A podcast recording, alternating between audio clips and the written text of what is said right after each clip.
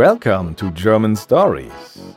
This is the podcast where you can learn German and get some entertaining stories along the way. This is episode 36. Ein Ausflug nach Berlin, a trip to Berlin. Last time, Paul was full of anticipation because he was sure that Anna would come with him and Fritz on the trip to Berlin. And there he would be able to investigate her. But meanwhile, the chances for the trip were getting worse and worse. Today we discuss travel plans and options. And the grammar point is plural, nouns that get an S ending.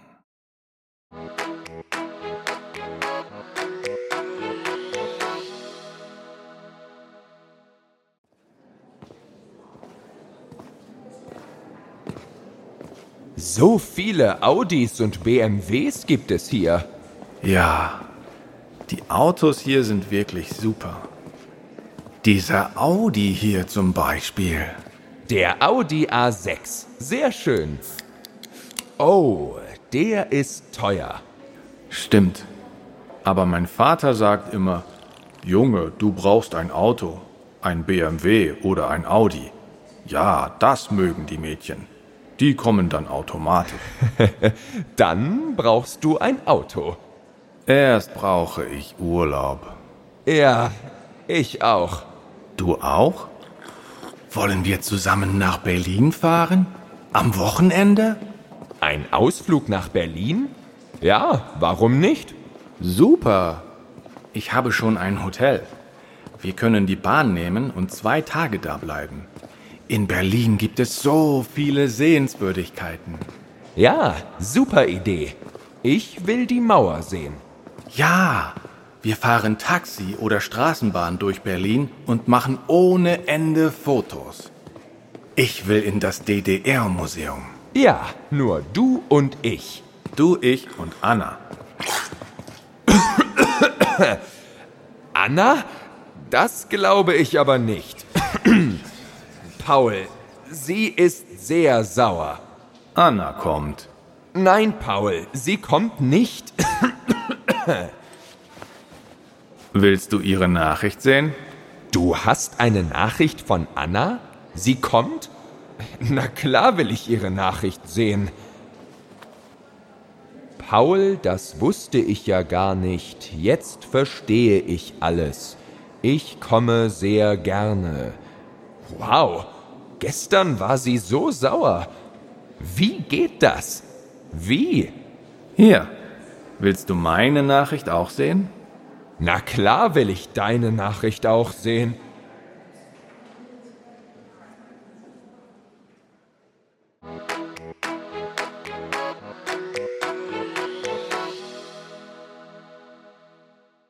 Let's repeat the story part together. I say one line, and then I wait for you to repeat it, and then I tell you what it means in English. So viele Audis und BMWs gibt es hier.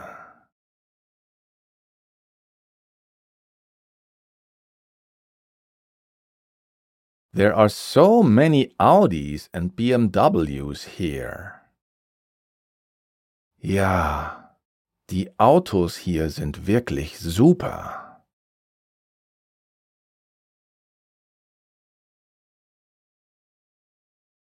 Yeah, the cars here are really great. Dieser Audi hier zum Beispiel.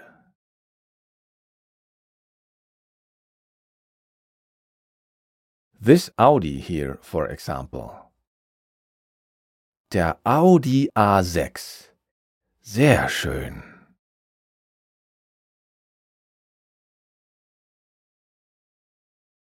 The Audi A6. Very nice. Oh, der ist teuer. Oh, it is expensive. Stimmt, aber mein Vater sagt immer,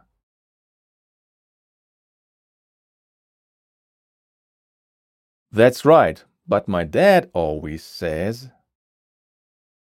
Junge, du brauchst ein Auto. Boy, you need a car. Ein BMW oder ein Audi. A BMW or an Audi. Ja, das mögen die Mädchen.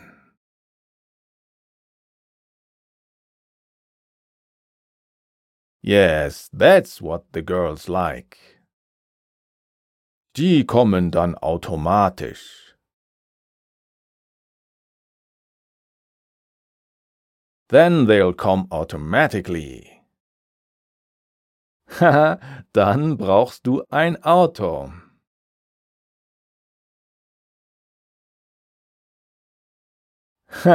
then you need a car. Erst brauche ich Urlaub. First I need a vacation. Ja, ich auch.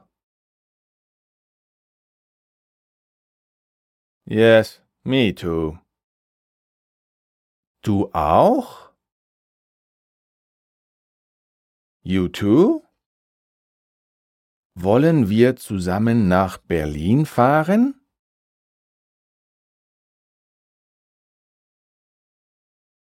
Shall we go to Berlin together? Am Wochenende?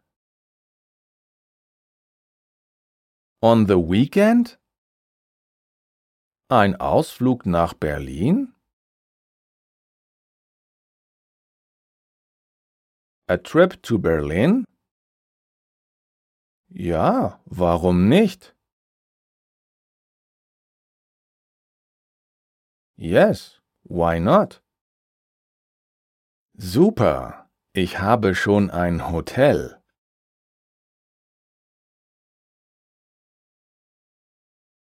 Great, I already have a hotel. Wir können die Bahn nehmen und zwei Tage da bleiben.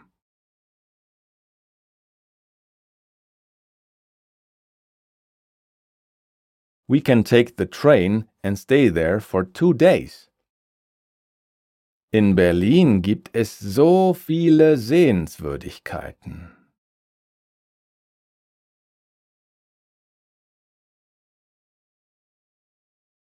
There are so many sights in Berlin. Ja, super Idee. Yes, great idea. Ich will die Mauer sehen. I want to see the wall.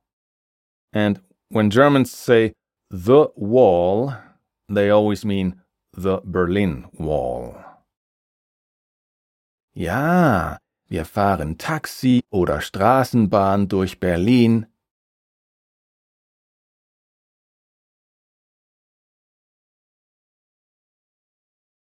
Yes, we go by taxi or tram through Berlin und machen ohne Ende Fotos.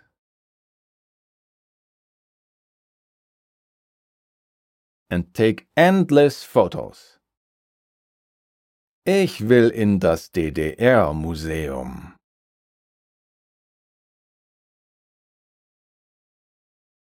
I want to go to the GDR Museum. That is the formerly East Germany Museum. Ja, nur du und ich.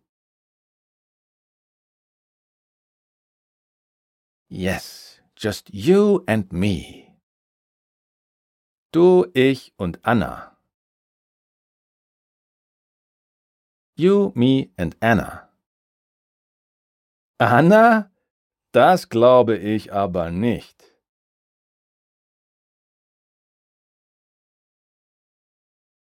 Anna? I don't think so. Paul, sie ist sehr sauer.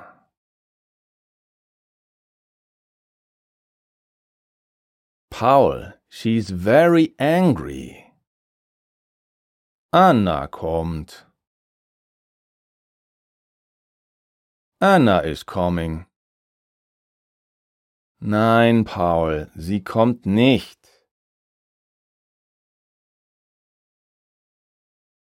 No, Paul, she's not coming. Willst du ihre Nachricht sehen?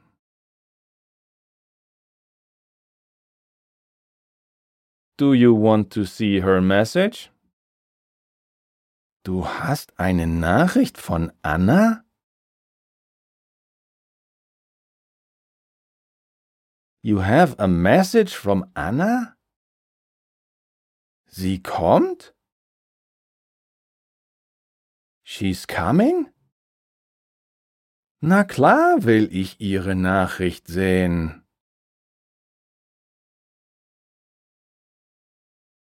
Of course I want to see her message. Paul, das wusste ich ja gar nicht.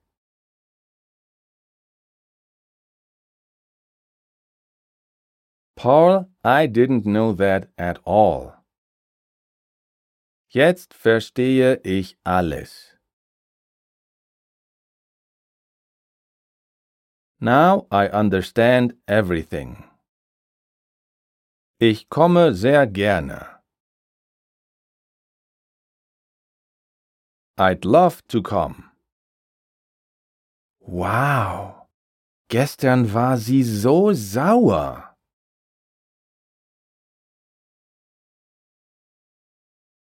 Wow. Yesterday she was so angry. Wie geht das? Wie? How does that work? How? The meaning is, how did you manage to pull that off? Hier, willst du meine Nachricht auch sehen?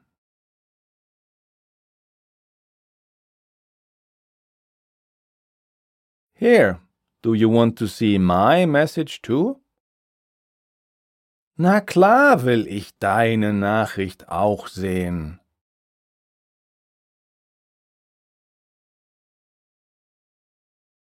Of course I want to see your message too. We have a lot of tips here, but there are more tips and hints and also ad-free podcast episodes. So podcast episodes that are without what you are hearing right now, because this here is clearly an ad. And there's also a lesson plan with a progress tracker. You see every little step on the way to your goal, and you can mark it one by one and track your progress. That's a nice little overview of your whole German learning by topic, by episode name, and by grammar point. And don't forget anything. Don't concentrate just on listening understanding. There's also reading understanding. There's also speaking. There's also writing. And we cover, as you might have guessed, all on our German Stories learning platform. And for your convenience, because everybody likes apps nowadays, we have our mobile web app and you can install it directly from there. Where is there, you might ask? Well, it's German-stories.com. Why don't you pause this episode, go now, and check it out? Did you understand everything in the dialogue? Then congratulations to you. Well done.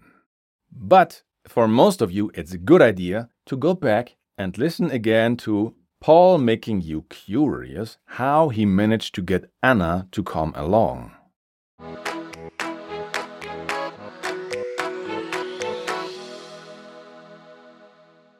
Let's go for a little grammar snack. In the previous lesson, the grammar point was nouns that get an E ending or change an A, O, U to an Ä, Ö, Ü and get an E ending. For example, we had der Termin and it becomes die Termine because it belongs to the group most masculine and neuter nouns. And then der Bus, the bus, became die Busse, the buses. And because it has two S's, the group this one belongs to is words with consonant doubling. And then we had der Schrank, the cupboard or closet, and it became die Schränke. So masculine nouns often change to ä, ö, ü. And then we had die Nacht, the night. It became die Nächte. So feminine nouns always change an a, o, u to an ä, ö, ü. And today we cover the ones that get an s ending. So the first group is nouns that end on a, i, or. For example, das Foto, and in plural, it's die Fotos. And the next group is abbreviations.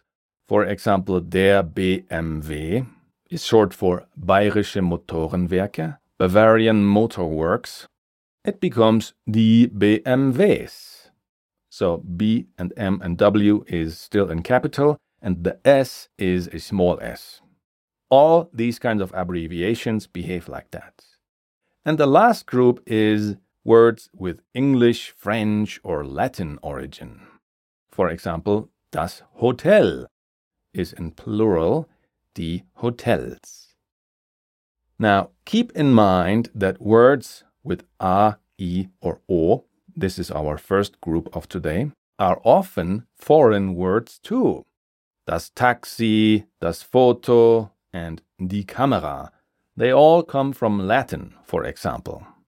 Also, Greek words are less common, but form their plurals in a different way. For example, the internship is das Praktikum, and the internships is die Praktika. The topic is das Thema, and the topics is die Themen. You probably already know this issue from English, though. Or are you 100% sure what the plural of cactus is? Is it cacti or cactuses?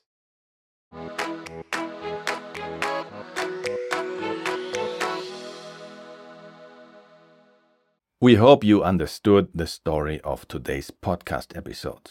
In case you didn't, I will tell you what happened. Paul and Fritz take a look at some nice cars in a showroom.